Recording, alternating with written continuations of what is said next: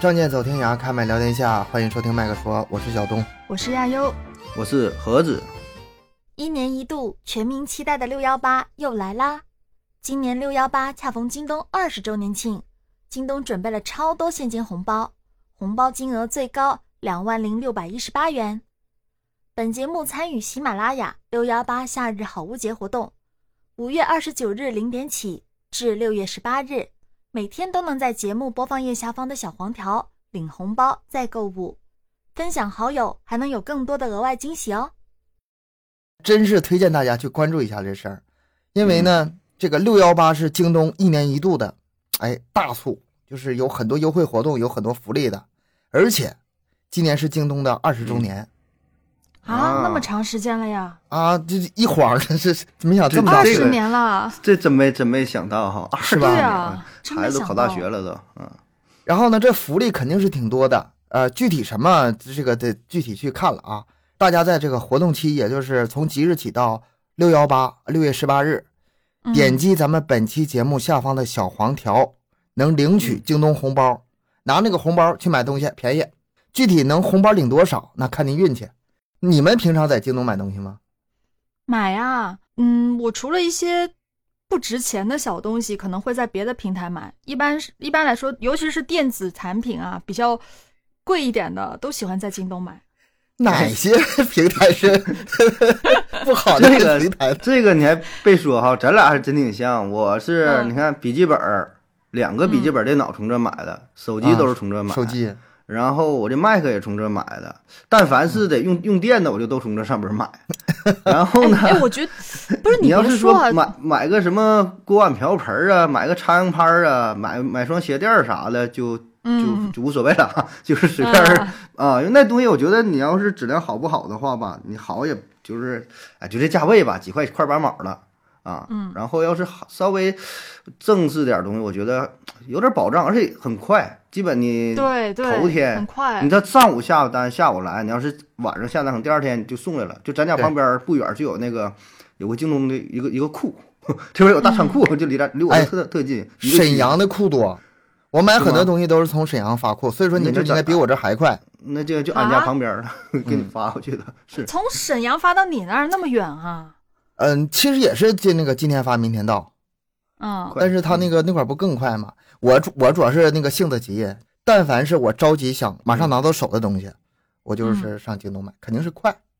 对，京东真的物流好，价不是价的吧？再另说，这是另外一码事。咱不在乎是吧？在乎的，在乎的。所以要趁六幺八买呀，这个时候买划算呀，便宜啊。对，所以说最近关注一下京东的活动，是吧？然后咱聊一下今天这个话题。今天聊点啥呢？聊聊咱家的孩子啊，小崽儿、小吞金兽啊，小棉袄。这个盒子是有哈，我是有俩。要你云悠悠一个，有俩吗？不云的一个。有，我有干儿子啊，还有干的，这也算爆爆料吧？呀，为了做节目。现现那个领现现 有了一个，嗯，现有了一个，我干儿子都九岁了，嗯，我还以为你说那个，哎呀，我不是孩子吗？两个叔叔，我以为你这么说的，嗯，啊，这样更好。现在就是这随着孩子长大，就越来越感觉有点不一样。小的时候和稍微大一点，尤其我家俩嘛，一个上小学，一个上幼儿园，就明显感觉他们时间段不同，这个各种状态就不一样。啊，需要注意的东西也不一样。我家一个是三年级，一个是幼儿园中班。合着，你家多大？那那那你我跟家老二差不多，老二差不多四岁，四岁，四岁上幼儿园。嗯啊，你你那是儿子是吧？嗯，啊，我那俩女儿逃的逃的厉害，已经开始现在不听话了，有点费劲。对我就感觉一年前就三岁时候还行呢，连说啥的还能听。就现在明显就开始就挺梗，咱东北话叫挺梗的，说半天呢也就不搭理你啊，你让他干啥，这搁那鼓啾鼓就，喊他你给我过来，装听不见，完你再说话呢学你说话，然后吧就 挺挺生气，然后也没有招，也不能整太狠，反正要不然咋整？要不然你说哭，你不说哭吧，就搁那会儿，哎呦我的天呐，你这跟你皮了皮了的就那劲儿啊，就开始表现出来了。不过都这样说，都说孩子在两岁、两到三岁的时候是最可爱的。哎我，们这嗯节目刚开始做的时候，你记得没有？就是我们两两三年前，我们开始刚开始做节目的时候，盒子不是让我们看他儿子吗？哎那个时候多可爱呀！就是啊那个年纪是最可爱的那个时候还不想揍他呢。啊，那时舍候不还得，那时候太可爱，了。那时候挺好管的，说一说还行，反正嗯现在费点劲儿了啊，特别。我有一点有这个什么特别明显的感悟呢，就是前两年儿，哎，我家大大女儿可能是七岁，然后小女儿可能是三岁的时候啊，嗯，岁月如此静好，哎，我真嗯想让时光停留在这一刻，这是我人生最美好的时刻。两个孩子这么可爱，然后我身体也健康，呃，家庭各个方面都比较，我当时是这种心态成，了，现在人生现在不健人生康了是吗巅峰了？是吗？到达人生巅峰 现了。现在身体不健康了吗？没有，现在身体还好哈，但是快，我看快要不行了，让这俩孩子气的，老大已经开始叛逆了，然后老二跟老大学的可快了，你知道吗？啊，小学就开始叛逆了。他吧，就是接触的人越多，他见到的东西越多，他就学到的东西越多。原来他不会的那些话，就是反驳你的话，那些思想，现在都学会了。然后呢，妹妹虽然没有上学，但是她比她姐对成熟的快，跟她跟她姐学，跟她姐学。嗯然后咱们一项一项聊吧，咱也不是什么育儿专家，也没有什么特别权威价值的观点，就是聊聊自身的情况吧。从哪儿开始聊呢？课外班儿，盒子，嗯你家孩子现在开始送课外班了吗？嗯，没有呢。啊，对你还没上学呢，哪有课外啊？呃，还对，还没还没送，我感觉小小点儿，但是学校门口吧也总有发那个啊，对对，各种那个教育培，有学英语的，嗯，嗯、学篮球，嗯学舞蹈啊。然后那天嗯我妈我妈去接那小孩儿嘛，然后我妈回来跟我笑啊，妈学什么学？这这这干啥？三四岁就学完事儿，人家说呢，你三岁那就可以了啊，三岁学拍球学啥？我 我妈说是真的呀，我也别我到我我现我现在都这么大了，但是我当年也是四岁开始学钢琴的。反正嗯就是看条件呗，反正说 就是倒倒是那倒是保证是学的倒是行，嗯 但是反正哎还是看看钱的事儿。我觉得家长教育最重要，就应该多跟孩子陪伴，对，多多陪伴是吧？关键还多省。多陪伴呃就行了。我带他出去跑一跑，对吧？踢踢球，玩点啥去什么钓钓鱼是吧？去抓抓抓鱼，哎，这是真的。我自己小时候，我我记得以前哪个节目也说过，哪一期节目就是我小时候特别多课外班，各种嗯各样的琴棋书画什么都学。嗯，但实际上呢，你说对我有多大的影响，这个不好说，可能多少会有一些艺术培养的那种，就是陶冶情嗯操之类的熏熏陶啊，对对对，嗯，多少会有一点。这陶冶情操啊，熏陶，这是在任何一个班里都能用上的词儿。嗯 问题就是，嗯，没学出来呀，就是哪样都会一点点，就是啥都不太行的那种。我现在就处在一个这种阶段，因为什么呢？我家老二现在不是上中班吗？按照我老婆，就是我家里老人的说法，应该学点东西了、啊，给他送点什么什么班儿，对吧？到这时候了。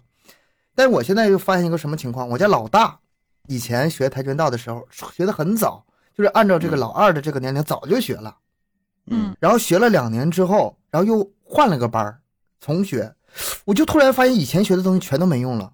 那也也也也不是没用，他这是两方面，一一方面呢，就是说他这个换老师了，这个不重要，更重要的是什么呢？有些东西我感觉不适合那么小去学，意义不是太大。我从这件事上反思，可能东西是好东西，班是好班，但是是不是适合不适合你啊这个是吗？这么小去学？对，这个问题，我记得我也跟我的就是有家长们、有孩子的朋友去探讨过。他们说，他说就是为什么要给孩子去学那么多的东西，其实就是为为了找他的兴趣点在哪儿。因为你不让他学，你根本可能就挖掘不出来他的天赋在哪儿。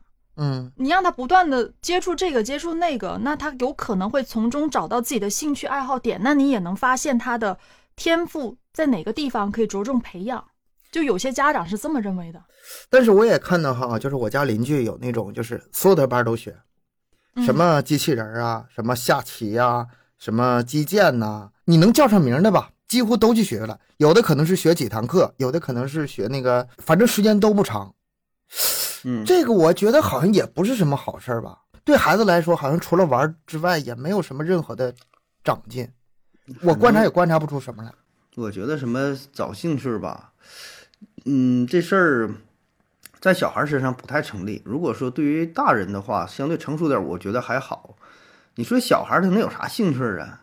他他就玩儿，他就好玩找来找去就行。找来找去发现就给他给他手机给他了，就天天跟那块儿玩游戏，这是他的兴趣爱好，对吧？你让他干别的，他弹钢琴，你让他做俩点儿弹，他也闹心。你让他玩啥，时间长了他都闹心。写字儿、写下棋、下五子棋，不下下下下围棋，对，你时间长了都啥也坐不住。所以吧，我就觉得还是你就是看你这个家庭条件吧。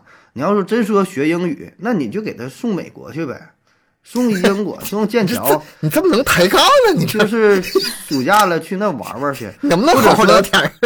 或者你说你学也行，你找个什么那个家教一对一也行。但是你这个语言它就是一个环境一个氛围，或者说你就是弹琴，我说这些也都行，但还是真就是结合自身情况嘛。你真是一个月挣三千五，你说你养个孩子报个班儿一个月花两千八，那个就是挣啥钱说啥话。咱说啊，你要真要是说有这个经济条件，你说把这个当成学习也行，爱好也行。哪管说你啥也没学会，就是带孩子了也行，对吧？总比这孩子，你说为啥说这咱扯远了哈？说这个寒门难出贵子，呃，怎么了？寒门难出差不多是那意思啊。啊，就是哎就是学习好的，那这话的咱这水平也不行啊。就是啥，你穷人家孩子为啥他不学？没有钱，然后呢干啥？小孩玩游戏，因为给他一个手机还是相对比较便宜的，千八百块钱的千元机也够他玩了。那么你这样的话，小孩就是他就是玩啊，因为这是带孩子最低的成本，不用很少的金钱的投入，不用家长精力的投入，不用你时间的投入，你这边你你你愿意干啥干啥。你说你是工作也好，你说你去什么打麻将，本身咱说自身水平可能也不高的话，对吧？那么你放这所谓的贵族或者有钱人，那人家就是你说是培养兴趣也行，或者是干啥，起码这个事儿人不玩游戏，干点别的，终归还是还是好的，可能是吧？其实我对艺术结合家庭嘛，学艺术哎学钢琴特别有偏见。嗯嗯，我学这个，我小学小的时候没学过钢琴哈，但是我学过电子琴，嗯也学了几年。练琴练到手发烫的时候是非常非常痛苦的，对而且我那个老嗯师也、也特别特别的严厉，就是给我的童年印象是非常非常痛苦的。我一辈子不去碰这个东西，我不去想它，不就是 就是我妈当初培养我的时候，然后现在又想培养我家孙女儿，就非得说要给她弄个嗯，呃什么钢琴几级钢琴班儿，干啥的啊？嗯，然后说他拿钱买这个钢琴也也挺贵的，是吧？他说你不用你拿钱，我拿钱。但是我非常非常反感这事儿，可能我认为的也不对哈。一般普通家孩子，我觉得学这个东西意义不大，学钢琴这种东西就是沾艺术的东西，意意义不是太大。而且钢钢琴你要是不不下点苦功夫，你你不嗯一天把这个手指头弹弹快烂了，然后连续弹多少年，你能弹出啥来呀？每个十年八年是不可能有什么多什么嗯成就的，我这是真的。有的乐器这块儿，像我爱人，他他懂点儿啊，他基本嗯就是拉的、弹的啥都能懂点儿啊。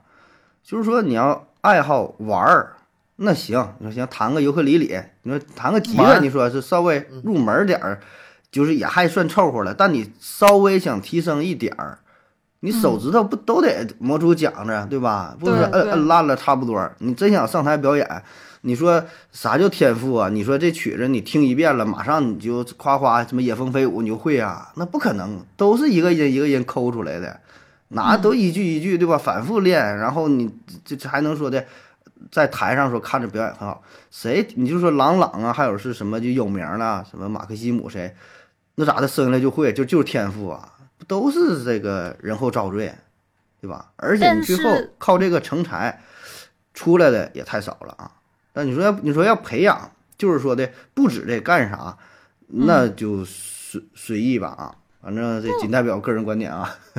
我觉得家庭环境是真的很重要。如果你的家庭嗯本身是，呃，就是有音乐艺术世家对艺术世家的话，还是可以的。比如说我，我也有认识有呃朋友，然后他呢是就英语特好的那种，就是嗯一家人都是在国外然后回来的。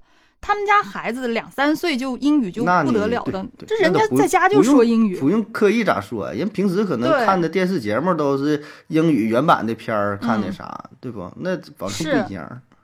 所以我就是这个就是家庭的那个熏陶，这个很重要的。你你你在家一天到晚都是讲方言，然后你非要孩子学英语，那你觉得他能好到哪儿去呢？英语现在我也有偏见，嗯英语我也有偏见。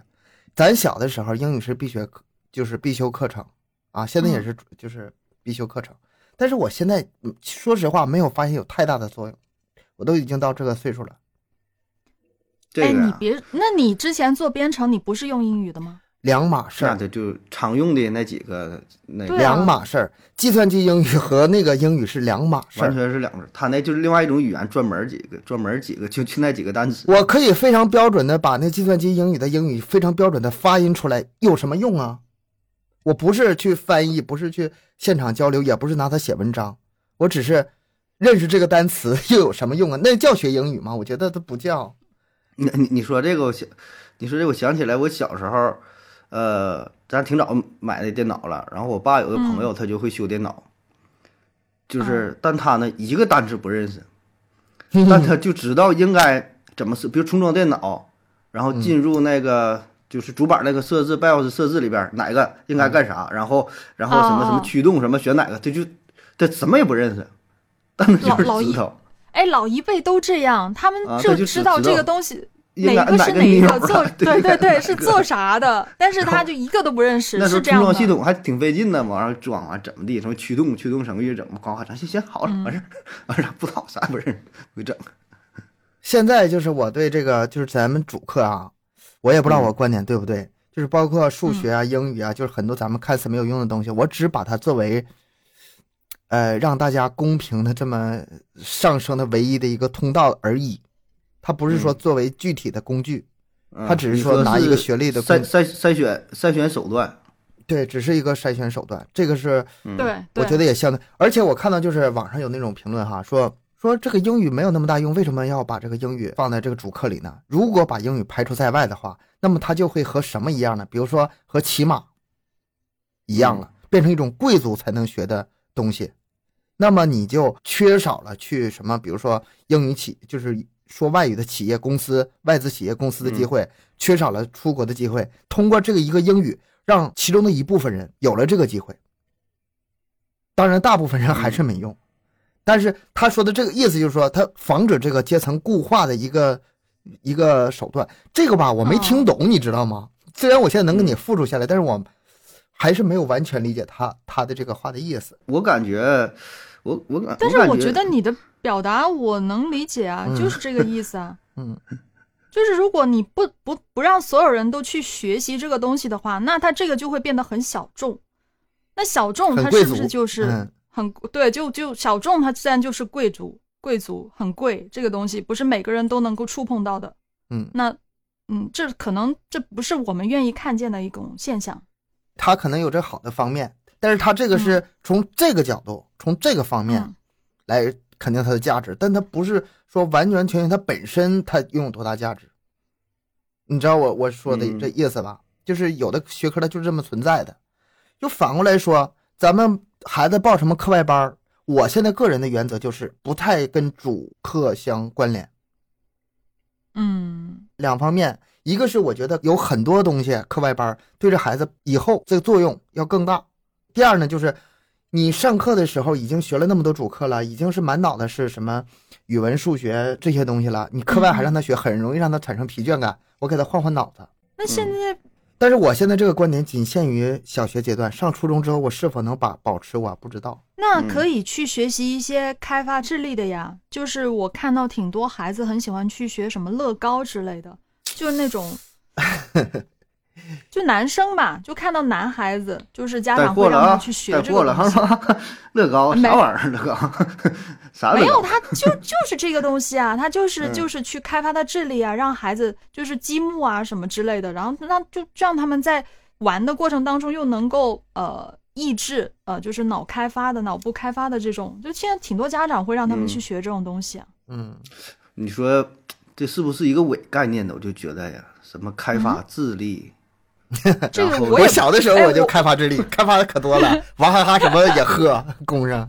我就觉得，你说这能有多大差别呀？开不开发？你说让他玩点什么东西，就我不知道哈，也没也没看过什么大规模的这个数据啊调查，但我觉得就是感觉有些人他真就是天生的可能哎，这脑瓜就是比较活泛，有的可能你说你开不开发，玩啥也哎，看不我太出来我是我们我们邻居家的孩子几岁来着？大概是七八八岁左右，他已经会做无人机了。就是当然他们是那个呃去编程课程，就嗯去上那些编程课程，然后组装无人机什么的，遥控啊、嗯飞什么的。我就觉得哇，现在孩子怎么那么厉害呀？就那个全是他自己组装的。那个其实也没那么厉害，我感觉 我我可能我不懂吧，反正我就觉得挺厉害的。那跟搭积木也差不了太多。他那东西都是是准备好的，把开关什么哦玩意儿的电路直接插一起就行，都你准备好，按线路图是吧？往上一拼，但是他们还有那个要电脑电脑编程啊，就是你要进电脑里面去输什么鬼东西。当然这个我也不懂，我也不懂啊，这个我也不懂，是不是已经预设好的这些？哎呀嗯这个我也不太懂。其实我一直不太喜欢，就这个这个嗯少儿变成这个事儿，我可能也是不太理解哈。但是就哦我的这个学习经历来说，我小的时候，我小可能是初一初二的时候吧，我就考程序员证，考不下来。去之前信心满满的，那周围都是大人，就我一个小孩，我还挺得意的。你看我少年天才，你知道吧？就那种感觉。嗯，嗯，考卷一发下来，我他妈一道题不会，自己会那点玩意儿吧，啥也不是，跟人在人家面前狗屁不是了，那保证的了。就是玩具，就是小孩整那些东西吧，嗯就是玩具，它离你真正的变就是核心那些东西编程的那些核心东西离太远了，它只是起个好听的名而已。我个人嗯。观点啊，不代表那个什么，我不保证正确，就是哦，他所让你的什么，比如说做个小逻辑啊，或者是做一个呃嗯移动啊什么的，都是包装的很好的，让你操作一下而已，离编程远着呢。那如果这样的话，那小孩子应该给他什么东西呢？就哎，是在来了啊，正好，哎，咱们这期是做京东是吧？啊，对，你总得说点东西吧？你这终于进正题了这，这终于进正题了。话题没什么，咱咱们聊到哪说哪。咱们今天这个聊的非常散啊，没有什么特别明明确的这个主线。这个广告植的非常软，你不仔细听都听不出来，你听不出来他们要卖什么东西。我告诉你们，我你们猜我们要卖啥？你就仔细听，你仔细听，你看看咱们给啥带货啊？对，给我们评。论留言一下，看看你猜猜我们到底要卖啥。我对这个孩子就是玩什么东西啊，有这么嗯几点考虑。第一个，身体，体育一直在我心中非常重要，因为嗯体育它的锻炼的不是四肢，它其实更多的是锻炼的的是大脑嗯，小脑加上小脑，加小脑啊，哎这它这方面的各种协调，他他会很刺激他的那个那个脑部神经，而且身体也好，对吧？这是第一是嗯体育，第二是什么呢？我想让孩子从小就养成一种根深蒂固的站在多角度考虑问题的思想。我觉得这个东西可能算是智力的一种吧。嗯你知道什么意思吗？比如说下棋的话，我会考虑对方嗯会怎么下；我如果打球的话，对方会用什么方式打。他不完全是站在自己的角度。你要是乐高和编程的话，他就没有别人角度。钢琴也没有哦别人角度。我是想让他能多从就是各个角度来考虑事，这样的话，他形成一个固定的思维习惯之后，他的这个视野会比别人高一层。嗯，然后你再决定思维方式的培养，那不是具体细节的东西。但是你说这个算不算智力呢？你说刚才这个这智力开发，这算不算智力呢？那如果这样的话，就是要多进行一些互动性的培养了。而且还得人为的去引导。你如果想打败对手或和对方很好的合作的话，那你如果是对方，你会怎么做？这个东西吧，不完全是天生的。很多人他就是很善于站在别人的角度，善于从多个角度考虑问题，可能跟从小的习惯有关系。有些人他可能从小到大他就没有没有养成一种习惯去考虑别人，他的所有的想法什么出发点，他可能都会比较考虑到自己。其实你如果说他从很多角度考虑同一个问题的话，很多问题其实咱们就解决了。比如说什么同理心、什么感恩的心、什么礼貌，不都在这里头吗？换位思考还是蛮重要的。嗯，盒子最近这个带孩子去哪儿玩没？五一五一五一哎，五一没出远门，然后呢，跟几个同事加上同事家带小孩儿，然啊后，呢，各就是搁旁边近边儿就玩儿了啊。但是 说一个不好事儿，就里边儿有个大孩子，那大孩子吧，就是咱说的太散了，大孩子说话带点儿口头语儿，完咱小孩儿学会了，不虚此行。就是这事儿我印象挺深刻。然后现现在还得还得给他板一板，就是小孩儿学的快呀、他也不知道是什么意思。完告诉你别说了，以后在这个感慨的时候就就说 “Oh my God”，或者说“我的天呐”或者什么的。就是他现在就也是一看动画片看着激动了，我靠，就是就这种。哎，对对对，会有会有，我也 有时候也会听到有些孩子，就是八九岁那些孩子都已经都都会说这些他。都会上小说小学上小学之后了，就你也就很难管了。但现在在幼儿园吧还不太好。你说，哎，你说真要跟小孩儿幼儿园里边儿给别的小孩儿，你说再教会了，然后你老师这玩意儿咋咋说呀？起码还得再坚持两年吧。哎呀，我五一的时候是带孩子去吉林延边去看看他姥啊，对，你不你不自驾去了吗？啊，嗯，对，这个吧，就是在我们家是一种仪式，每隔一段时间必须得跟亲人聚一聚。反正我的想法是从从小给这孩子一种就是亲情的这个必要性嗯嗯啊，多走动走动。我感觉从我这代开始，就远远没有上一代人他就这么注重亲情了，你知道吧？嗯嗯嗯，亲戚之间关系都非常的疏远，非常的冷漠。我想，我如果在这么有限的情况下不让他去这个去走动的话，以以后就更远更冷漠了。就抓一切机会，给他一种概念吧。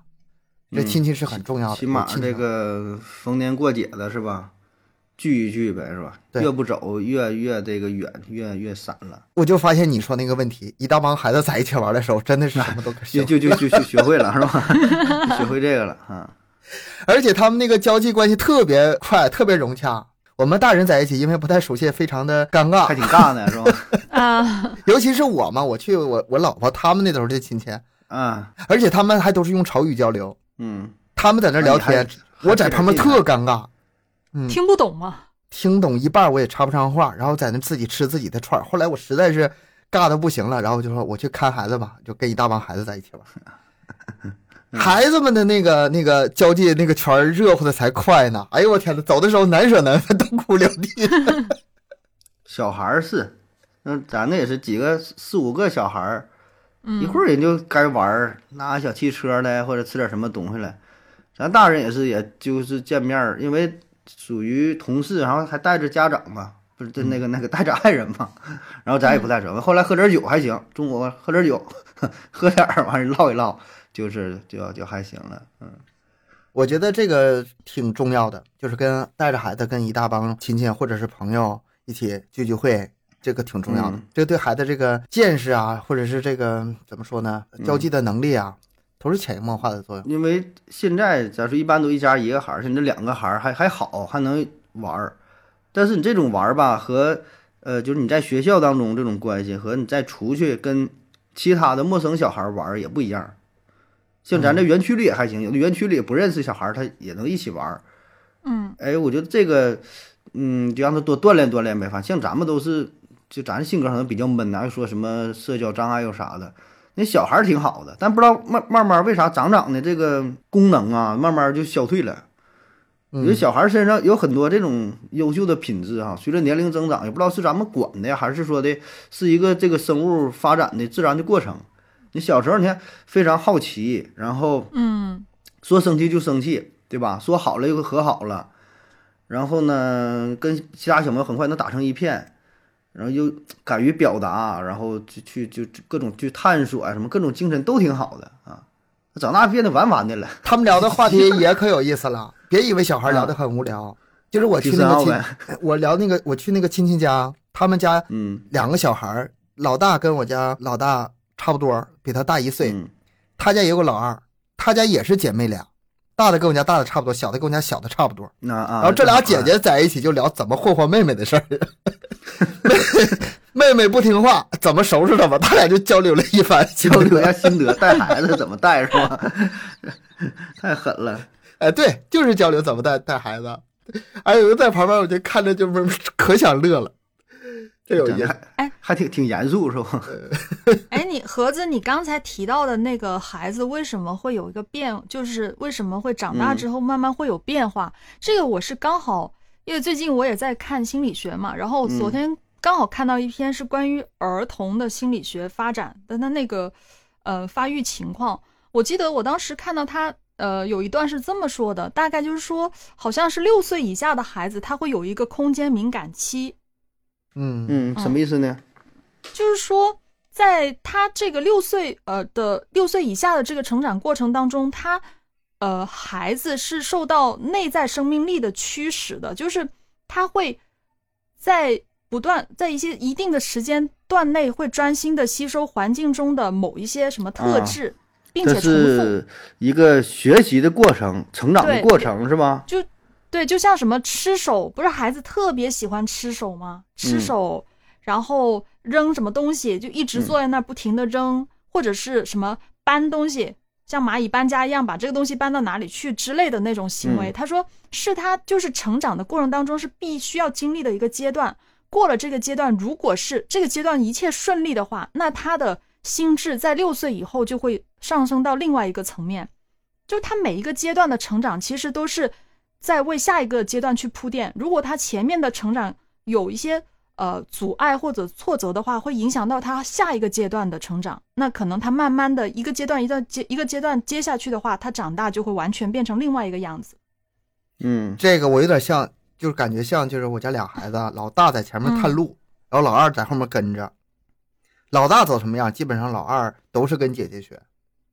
你刚才说那个全都是针对老大的，往后的老二、老三，他会加快这个重复，嗯加快这个速度。哎，这个这个也得看你家长是怎么对待的。就是如果你家长对孩子的对待，就对你老大或者老二的态度是不一样的话，这个也会有影响的，对他的心智整个发育也会有影响。他不仅是受到他姐姐或者哥哥的影响，还受到家长的影响。，这个就复杂了，这个得具体事儿具体说了。我带孩子，我愿意怎么带呢？比如说上周嗯我们去那个野餐去，带两个孩子野餐，我从小给他们就是这个，因为我也是懒哈。要是都是嗯我老婆或者是爷爷奶奶带这个孩子的话，那什么都给孩子整的特别周到，立正的准备好了啊。就是嗯不让他们动手。但是我懒呢，所以说我们准备食物的时候，你能帮什么忙就帮什么忙，你能洗什么菜洗什么菜，你去把什么东西拿出来，都你们得自己干着活儿，你准备啥你就吃啥，你就是个人力，没有。你就是个那个劳动力。嗯 嗯，你别说九岁了，四岁你也得给我干活，而且他们很乐意。嗯等到出去玩的时候，从车上往下搬东西，你力所能及吧？嗯，拿点拿点拿不了兜，你拿个凳子啥的也，你必须得手不能空着，这是嗯，你没有特权，全家人是一样的。这样，因为是一直这么带过来的嘛，所以说他们也没有任何的抵触情绪，而且也很乐意去做。去支持他们的时候，我可乐意支持俩孩子了。现在俩孩子能给我干活，我可高兴了。支持俩孩子的时候，他们也认认为理所当然。我觉得这个也是一个很重要的一个过程。我非常反对你啥都别干了，你就把习学好。嗯我非常反对这个。我从小就是这么被被惯大的，你知道吗？因为你没把习学好，找不到别的理由了。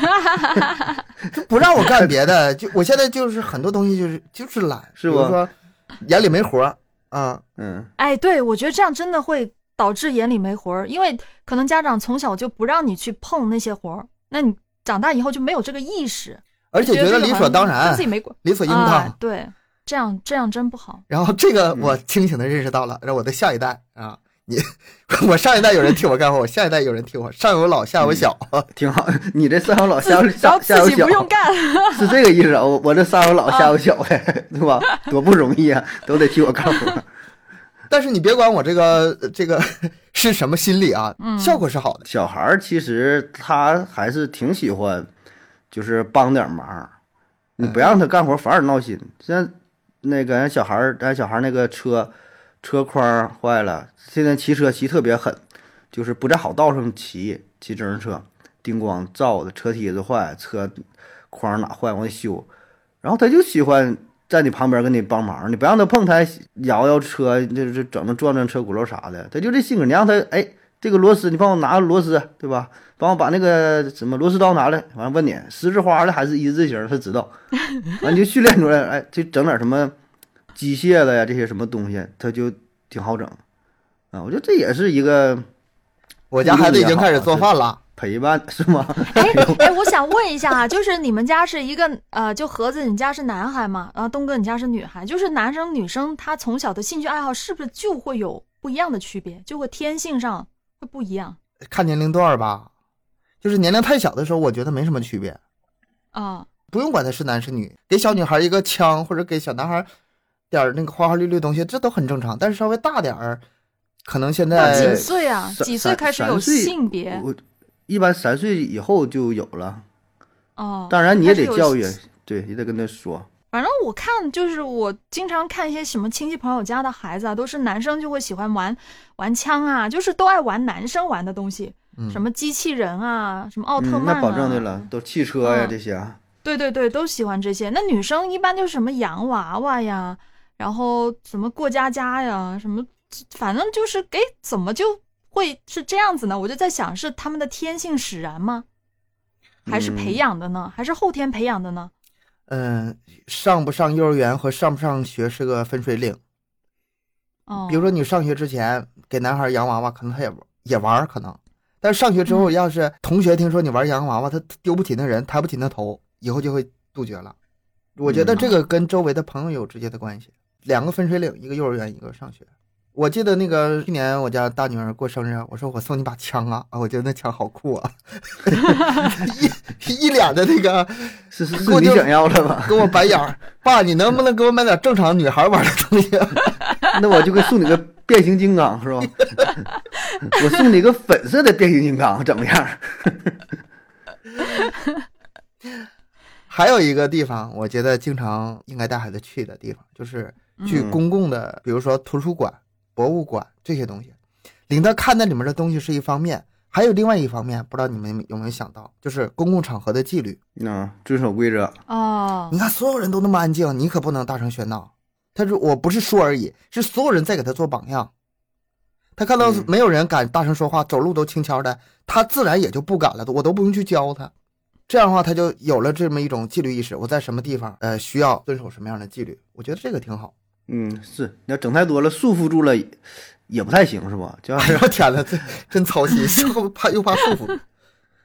咱们下一个聊啥？给孩子送礼物。你们有这个啊难，来吧就是感觉难办吗？送礼物啊，送礼物挺难办，其实我觉得。我觉得你看跟是跟什么比？你要是比跟朋给朋友送礼物，给老婆送礼物，嗯那给孩子送礼物容易多了吗？嗯，比如呢？自己家孩子啊，你送朋友家孩子、这是另外一码事儿。送自己家孩子，比如说嗯，去年我我家老大过生日的时候，我想送他一个游戏机，送他一个 PS 五。不是你这是给自己玩的吧？确定吗？你确定吗？我想送孩子一个好点的麦克风，从小让他学习播音主持，是吧？哎，那你是不是应该送个孩子一个好点的手提电脑呢？嗯或者再再换个手机啥的也是可以的。哎呀，你这么说，我想给孩子送个好车，你知道吗？太明显了，你这个有点，有点明显了。啊但是你要细看一下，其实你送孩子点啥都行，因为他孩子小啊，很多东西没见过。你送他啥他都好奇，真的。我记得那个去年那个 PS 五不是没买成吗？没同意吗？嗯，然后送给他的是那个电话手表。哎呀，给孩子哦乐疯了，你知道吗？那玩意儿也没多钱，但是很实用。就是因为长到那个年龄了，我可以给他，就是不看着他在小区里随便玩了，有手表，有啊一个电话就能找到你，是吗？对对，我现在这个好像每个孩子都人手一个，现在好像是标配了。他们小、是啊我小孩儿看到都有比小孩儿加好友、面对面，然后哎嗯一整就加好友了，就是小孩儿也有这种不说攀比吧，就觉得别人都有了，你要没有就被大伙儿孤立起来了。嗯，就是跟人玩不到一块堆儿了，人家是一伙的，完你自己一伙，你没有就这就这心理上他就受影响。那咱们就正经聊点，买一些什么东西给孩子？嘿，好，终于到京东的环节了。终于到了啊！那我先推荐一个吧啊，嗯这个嗯精挑细选的，推荐一个这个天文望远镜。嗯，很符合你的气质。这个东西是你送小孩儿也行，或者说你送朋友也行，送朋友家小孩儿嗯你，看，你要送朋友家小孩儿，不知道送啥是吧？你说都送玩具或者送什么的，也嗯太俗气，没有啥新意。天文望远镜，价位呢也都就也几百的，对吧？上千的好点儿，上千的、上万的也有。但是送个一千多块钱儿、两千来块钱儿的也都行。而且现在这个天文望远镜技术也发达了，发展了，就是有那个叫自动寻星系统，啊，不是说你自己啊，秒找找啥，你就能找着月亮，别的啥也找不着，是吧？它有那个自动寻星，一般都有，就是相当于一个定位。然后你想比如找什么星座，你想看什么，它都有那个辅助能寻找，这个我还真没听说过。是吧？这个现在，这么高科技了呀？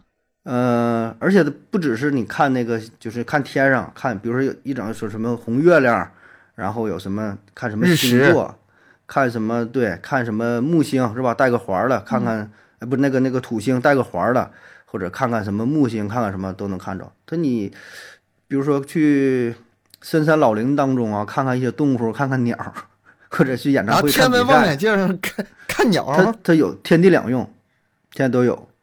演唱会，演唱会买个最便宜的门票，然后搁最后边看看这明星，看脸。哎，不是，就是你可以去到呃演唱会附近的大楼，啊，你要是能确定的看到里边停就停停停！你们确认是给孩子买的吗？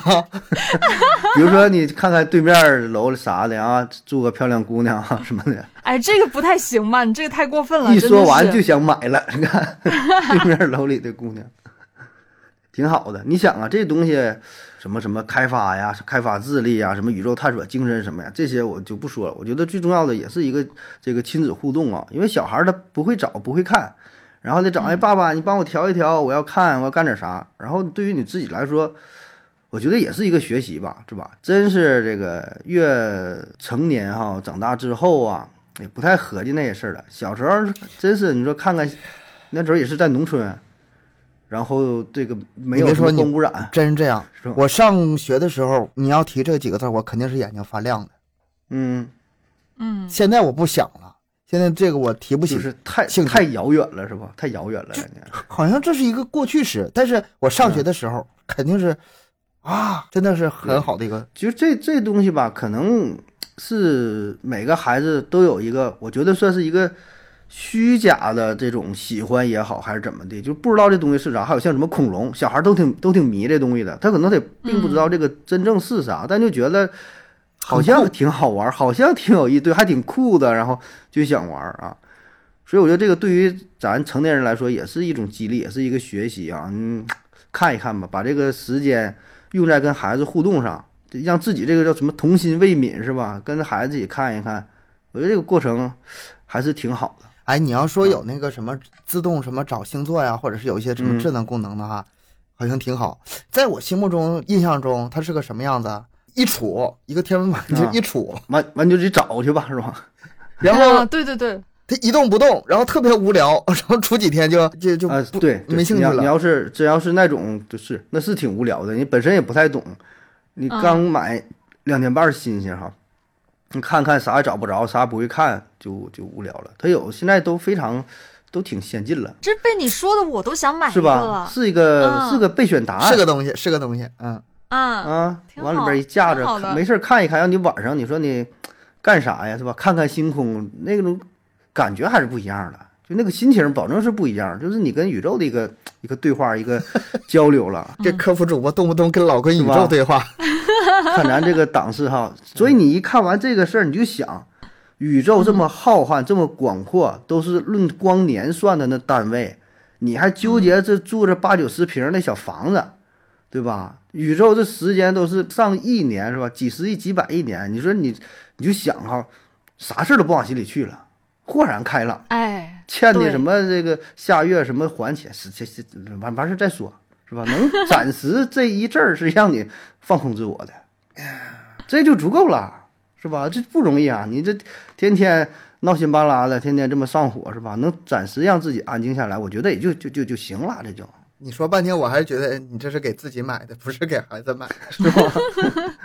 这个反正孩子太小也不行，稍微稍微大点儿，三四年级以上吧，差不多。三四岁懂点儿了，然后看一看呗，也算是个培养，也不太贵，千八百块钱的也有，好点儿的一两千的也也也行，可以考虑考虑。嗯，悠悠来一个，给大家推荐什么？我呀，我这个叫推荐我这个嗯大孩子非常喜欢的一样东西嗯，嗯，啥呀？——帐篷。帐篷，就是外出嗯游玩的时候。嗯，不一定需要外出。现在其实很多人的家可以放自己。客厅里。对，是的你，家那么大呀？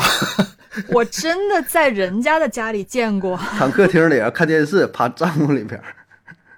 啊，是真的有。嗯在当然，我我其实我在挺多地方有见过帐篷这个东西。有一次我记得就前一两年吧，就去外面一个旅游的时候，算是旅游，然后我就呃订了个酒店，那个酒店算。反正我看的就很可爱的那种酒店，就是它嗯那个设计什么的，然后它里面就是有一个帐篷，嗯，我床我都不睡了，我那天就睡帐篷去了。啊它是什么主题那种是吗？对，主题房间。你一说，我想起来，好像有一个电影里，就是那个人是嗯什么抑郁症啊，他嗯处在一个空间里，他会非常的紧张，非常的害怕。他但是把嗯自己放在一个特别狭小的空间里，他能缓解他这个心就中的紧张。安全了。对，啊安全感是的。哎黑暗荣耀里不就是吗？房嗯房子里放了一个帐篷，让他作为一个临时的，就是现在还真真的这几年也嗯特别火，不管是户外的还是居家的那种，所以帐露营啥篷这个的是吧？这这我这几年特别兴起这东西，有的不去特别嗯。远，在小区里边儿，就就附近呐、找找片儿整片儿绿地，就搁里边儿待着玩手玩手机，哎 不，搁家躺着。这个是真的好东西，因为这个不管是小呃夏至呃夏至八个月，上至八十岁，我觉得都可对这个东西不会有什么排斥的，这个东西吧，大大小小。也分那个使用情况。像上周我们嗯去那个野餐的时候，也看到了很多很多的帐篷，就是在那种烈日，就是底下晒，比如说没有嗯树荫，就是直接就是嗯河边烈日，那种情况下吧，在里面其实就很有点闷。嗯那种小帐篷吧，它适合什么呢？孩子特别小，嗯孩子特别小，就是嗯没法给他放在外面，怕风吹雨晒的，给他放到帐篷里临时待一下。但是孩子稍微大一点儿，我觉得它的形式可能大于它的意义。就是嗯出去玩带个帐篷，感觉特别呃有有意思啊，有一个安全庇庇护所一样的东西但是自己的不愿意在里待是吗？但是不愿意在里待，太热了。嗯哎，其实不是，也不是你们想的那样。我还真的查过这个东西，对于因为咱们今天说的是给孩子送什么礼物嘛，嗯这个东西对孩子来说到底有没有什么作用？它其实是真的是有的。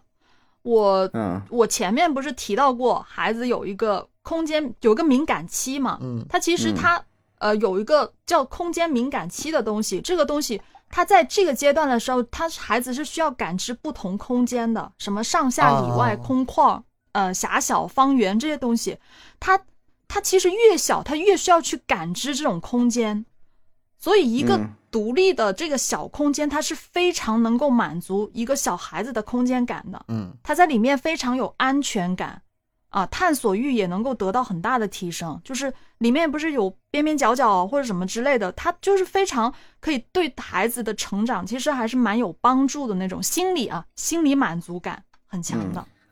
我家那帐篷老大了。嗯我刚才想嗯说的是什么呢？那个小帐篷太小的话，你在里面待着难受。你莫不如把嗯帐篷整大点，大到什么程度？你像三室一厅的，带 蒙古包，带客厅，嗯 四个人在里面打麻将，就是宽敞的，顶上还顶那么挺嗯高的，你知道吗？啊，里下里就是你如果躺着睡觉的话，七八个人能躺，嗯，就是这种嗯大小。然后外面还那你家也蛮大呀。我不在屋里支啊，我谁叫你在屋里支啊？我都是在外面支。你家帐篷比你家屋大，是 不你家你家房子一百平，帐篷一百八十平的，那倒没那么大这个我倒是想到那个晚上那种什么烧烤档的那种架子了，啊，不就是还那种了。我我下一个说那个，就是我家这个就是帐篷大到一溜瞅过去，我家那嗯帐篷几乎是最大的那种了，啊就这么大。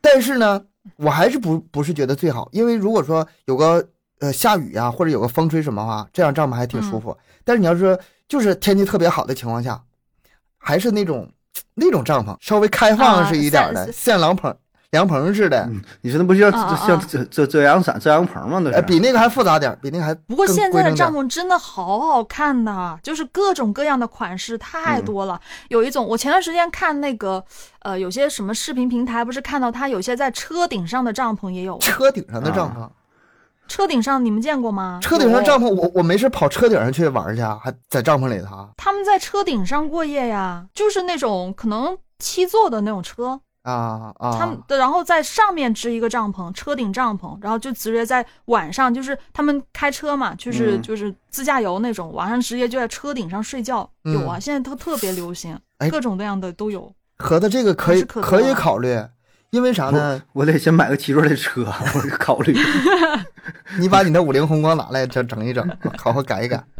因为出去玩的时候，住宿是相当大的比重了。我跟嗯老婆哎我俩说哎对，去哪玩去哪玩哈，哎呀，每次最犯愁的其实就是住宿，特别贵，嗯那钱可以玩很多东西。哎，但是我如果说嗯可以，哎，整一，个车顶帐篷，哎，你还真是真有，因为我也是不一定车顶，这个就只要能让我就是舒服一点的一个大帐篷。是哎，现在很多人都这样，自驾游的，有些人他就这样，就对带带着野营什么这个的之类的都你往南方，像这天儿了，不冷了，往南嗯方考虑就行。了北方是差点儿，北方我们这都热了好吗？这太太热了，是啊，这我就说找这个起码温度差不太多的，你可以考虑。嗯，太冷保证不行啊。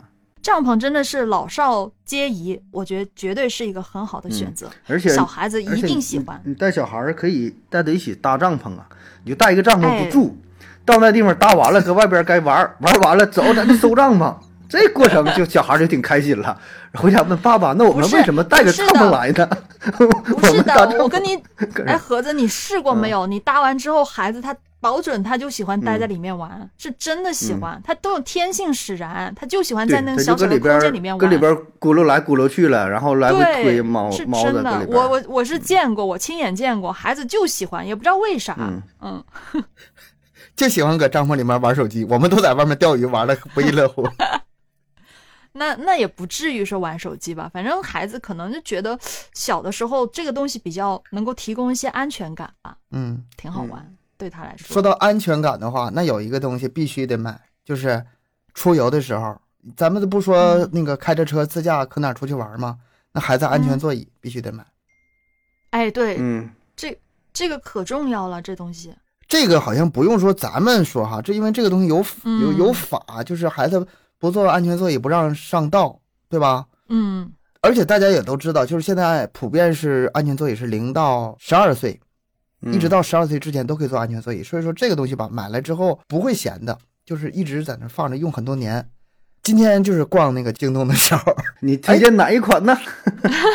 咱们不提哪一款，咱们不跟听友说哪个品牌哪一款，你你们都得买己逛去。反正你就买。也不知道是我这个孤陋寡闻，还是说确实这几年这个变化太快，配置越来越好了。我看那安全座椅啊，印象中不都是朝前的吗？嗯嗯，现在不是，现在可以侧面就是九十度，或者是一百啊一百八十度，倒过来都可以。九十度我倒没听过，你正面反面这这我倒听说过，有的是就正常跟人坐的一个方向，有的是对着的。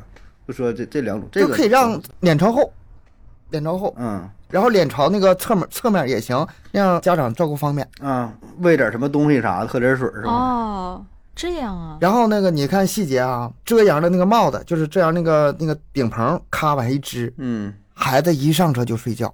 我不知道你们有没有那个感受，就是我家孩子只要一上车，道稍微远一点，嗯晃荡晃荡晃荡晃荡晃荡，哎，嗯你一回头着了。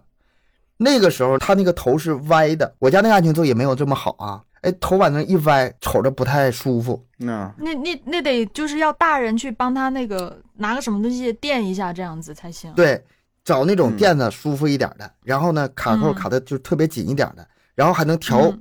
调角度的，就跟、嗯。跟那个开车那个那个座位似的，角度还可以往后调，然后顶上再一盖，哎呀，睡去吧。这个我就是也是刚刚发现，原来有钱真好，是吧？这这么多功能，都想给自己买个大号的。我都想给自己买一个了，真的。最大你家最大号得多大？有适合三十多岁用的没？好东西真的是太多了，就是现在我就是哎呀，我要挣钱。有一个东西，我就一直也是想给自己买，也是想给孩子买，没买成。嗯无人机，啊，无人机挺好玩的。哎呀，无人机这玩意儿吧，我觉得买便宜了吧，买的就是 没啥用了。你说是有这么个玩意儿能飞起来，我花贵两百块钱买一个，是吧？我我买过。那这东西没有个几千个大几千的那种，呃效果不是特别好。看过有那个便宜的，一两千的也有，就是很一般。反正只能说是个东西，是叫个无人机。但你，哎呀，就是还是追求点儿，但太贵的又真舍不得啊！这花个五千八千买个这玩意儿呢，而且就是不是无人机的话，很容易飞丢嘛，就经常听他们说很容易飞丢的，啊飞到哪儿意外那倒是，那倒对卡住了，然后就就没了。我真有听过，就是邻居家还是谁说的，就是第一次出去飞回不来了，没会就没了。玩啊。但这真是啊个好东西，我觉得这个跟这是好东西是吧？嗯，而且我对他非常期待。嗯呃再过几年他再发展发展，肯定相当相当好玩了。我看那那个视频那个家长是住几楼，很高层，把无人机咔从窗口放出去，呜嗯呜满小区找他孩子，找着了，然后到他孩子定位啊，是吧？不是定位，那个是另外一个功能了，就是你说就就是就看呗，就他那个无人机吧，就直接能看呗，对，那个摄像头直接就是能把那个当时的影像传回到他眼镜里，挺高清的呢。然后他在嗯那操纵，操纵到然后找到那个他家孩子之后，说话是可以跟他孩子对话的啊，啊啊，哎呦你 回来那挺吃饭了吓人的！我回家外星吃饭了外星人 入侵了，就这这这赶紧回去。可逗了，说那个你去帮我把那个快递取回来，我着急。然后那孩子我没玩、没玩够呢，然后啊，然后那无人机还在那发火，你快点去取去。然后孩子非常无奈的去取快递，然后这无人机吧飞起来去看是不是去了，然后呢过一会儿又叫他跟踪他，再起飞，飞回十多层的楼，从窗户飞进去。哎呀，哎呀太好玩了我看我看还有那种那个跟拍的，就你自己一个人啊骑车也好，自驾开车也好，无人机扔外边，嗯然后它那是自动的，它那个自动无人机拍摄现在已经自动跟拍然后那个远景、近景什么的，嗯嗯嗯嗯，然后你看那个视角，就是其实那个画面挺简单的事儿，就是你在道上开车，但是他人家一拍出来就，哎，再加上后期剪辑啥，挺有大片儿感觉哈，就对对对对对，但是现 现在这个技术挺成熟了，就无论是是拍电影、拍电视剧，还是拍短视频，很多人都在用了。蠢蠢欲动啊！我就真是感嗯觉这东西挺好，但是真的买差不太多了，要不然你这个拍出来效果、画面呢、画质啥的不够。我之前看那个博主就是嘛，那个野外求生、荒野求生，嗯，为了证实他是真的荒野求生，不是那啊种骗流量的，咔，无人机满天一飞，整个小岛一览无余，就他一个人。嗯，那这狠了。他能找这一个岛，他也挺他也挺厉害。南方这种岛可能有的是吧，那很小的岛哎，反正这是好东西，这也是我的。哎，咱们说说怎么聊到自己身上了？不是给孩子吗？给孩子给孩子的，我们自己的心头别好。撕吧，别撕吧，给孩子的。哎呀，这说兴奋了。这个是我的这个梦想，下一个要实现的。给孩子实现的好吗？要是这么说的话，要是我媳妇儿过来说的话啊，那下一个我想给孩子买洗碗机。给孩子买个新，不给孩子买钻戒啥的。但是有一个东西，我觉得说是给大人买，其实真的是个给孩子买的，Switch。啊，Switch 哦在我们这块儿不是太流行，但是我知道可能北上广那头儿好像很有基本上了吧，标配了吧，人都有。这么多游戏主机，什么 PS 五、嗯 Xbox，还有这个 Switch 这些加起来你，打算一样买一个呗？哎呀，那是我的梦想，但是不太可能实现。Switch 是最适合孩大人和孩子一起玩的，孩子很容易上手，就是操作起来简单。然后呢，亲子大人呢对大人，不管是你会以前会玩游戏，还是说不太会玩，你都可以跟孩子一起玩起来，这个很适合俩人一起玩的哈哈大笑那种。但是这个有一个前提得解决，就是家里另一半得同意孩子玩游戏，这个我没解决，家里的另一半得同意你玩游戏，但是同意孩子玩他。管不着我，但是孩子他管。现在我家孩子就是只有放寒暑假的时候，他妈才允许他这个一周嗯玩玩两次，玩一两个小时，我带他。那也正常，就是孩子毕竟玩游戏这个东西不能玩的太多呀。是这个就怕他上瘾呢，这个挺挺不好管。东西是好东西，好玩是真好玩，但是你就怎么能那个约束？这个不同家的这个观点肯定不一样。我是完全支持这个的，我觉得他玩不坏眼睛，也不会上瘾。我小时候从小玩到大的呀。我小时候自己在家一个暑假哈，小学时候也没人管我。你咋不上瘾呢？你到现在还爱玩游戏呢？都玩了一辈子了都。但是眼睛没事啊，人家人说眼睛没事吗？仁者见仁，智者见智吧。有的家庭可能接受，有的家庭不接受。但是不知道送孩子什么时候，哎，这个是一个很好的一个选项。但是这个我感觉你最好别送别人家孩子，送自己家还行。送别人家孩子容易就整出矛盾，这个还是慎重点啊。他那里有一些体感游戏的，有一些音乐游戏的啊，这个这个不细说了。嗯，再就送啥肯定没问题呢。嗯，自行车、滑板车、轮滑鞋、羽毛球拍、乒乓球拍。啊，体育的的这方面是吧？这些东西好像几乎每个孩子都有，好像都有，几乎是孩子的标标配了，都是。对，现在小孩儿基本都是很很小都有。对，嗯，现在这个孩子过得多幸福啊！我小时候哪有这些玩意儿？小时候自己什么整个嘎抽，那得乐半天。嗯，打票去 啊，打票去，一天造的埋埋了吧胎的。就 又在这瞅这两个东北哥哥在说啥呢？幻幻想一下，咱这咱童年是吧？撒尿和泥的那种感觉啊。咱咱家小孩自行车都干坏呀，那但骑车骑的挺早，三岁就是骑自行车，就是不带辅助轮自己骑，我说叮咣就干。这么小就会了呀？啊，第一个车已经干坏了，然后又买一个又骑，这个我感感觉也是 也是骑不了多长时间，就是比较狠。但我觉得玩这个还行，运动。滑那个滑滑板呢，还有什么小滑板车，这些小孩玩呗，对吧？他好玩就行。哎，然后我这推荐一个那个地球仪啊，地球仪现在有地球仪有啥？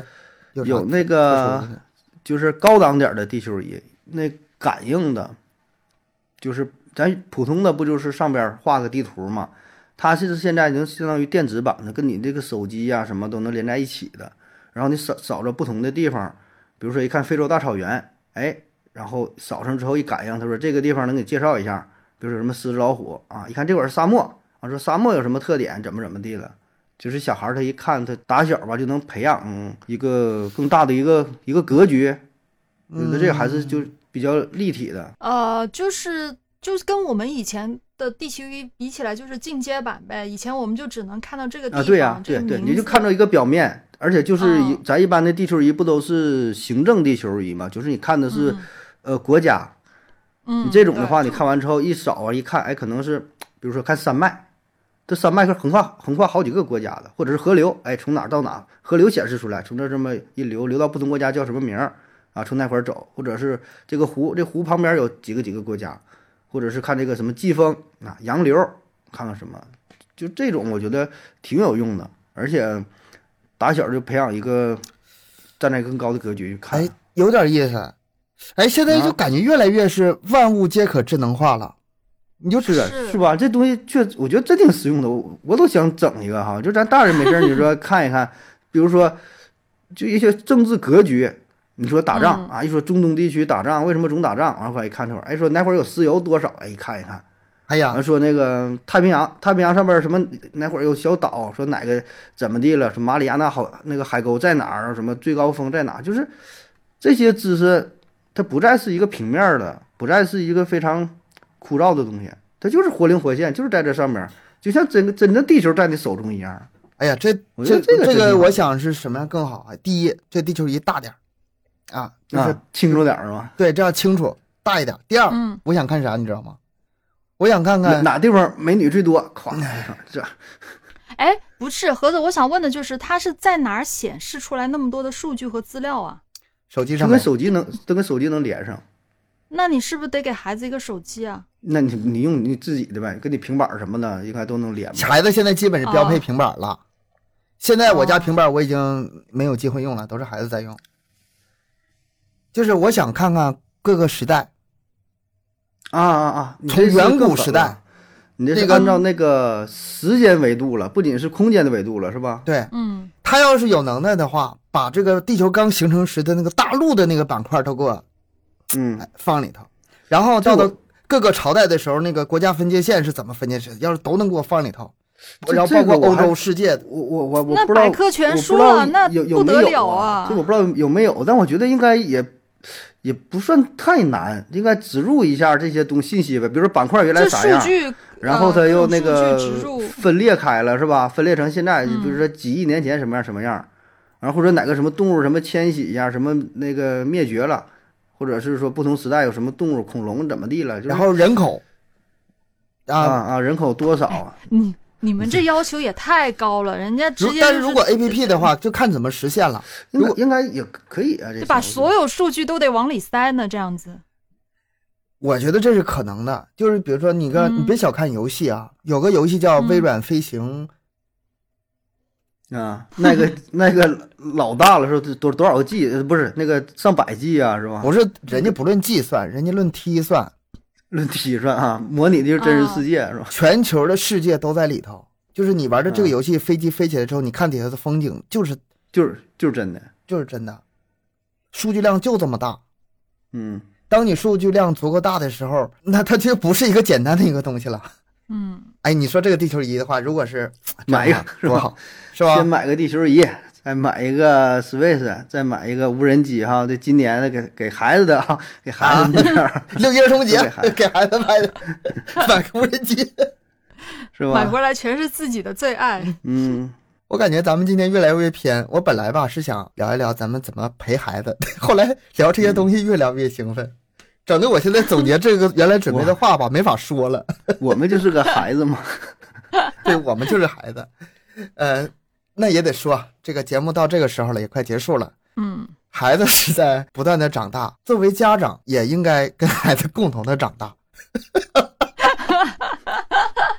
对，说的好。说得好。我现在就感觉有点强行强行结这个尾。呃，然后我们家长呢是榜样的力量是比这个说教的作用更大。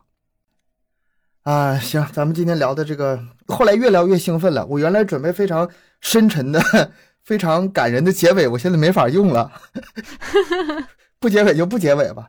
但是这个活动大家一定要参加，就是点击咱们节目本期的下方的小黄条，进去这个嗯京东的六幺八活动的页面，呃，进行抽奖啊，进行各种什么红包啊？对对有很多京东的红包，抽抽奖也。有的，抽奖也有的对对对啊，具体是什么你们去看吧。嗯、然后也祝大家好运。然后咱们今天节目就到这儿吧，嗯嗯，感谢大家收听，欢迎大家多多留言、分享、点赞。咱们节目更新时间是三七二十一。加听友群联系主播商务合作，可以关注我们的微信公众号“麦克说 Plus”。咱们下期再见。拜拜。拜拜。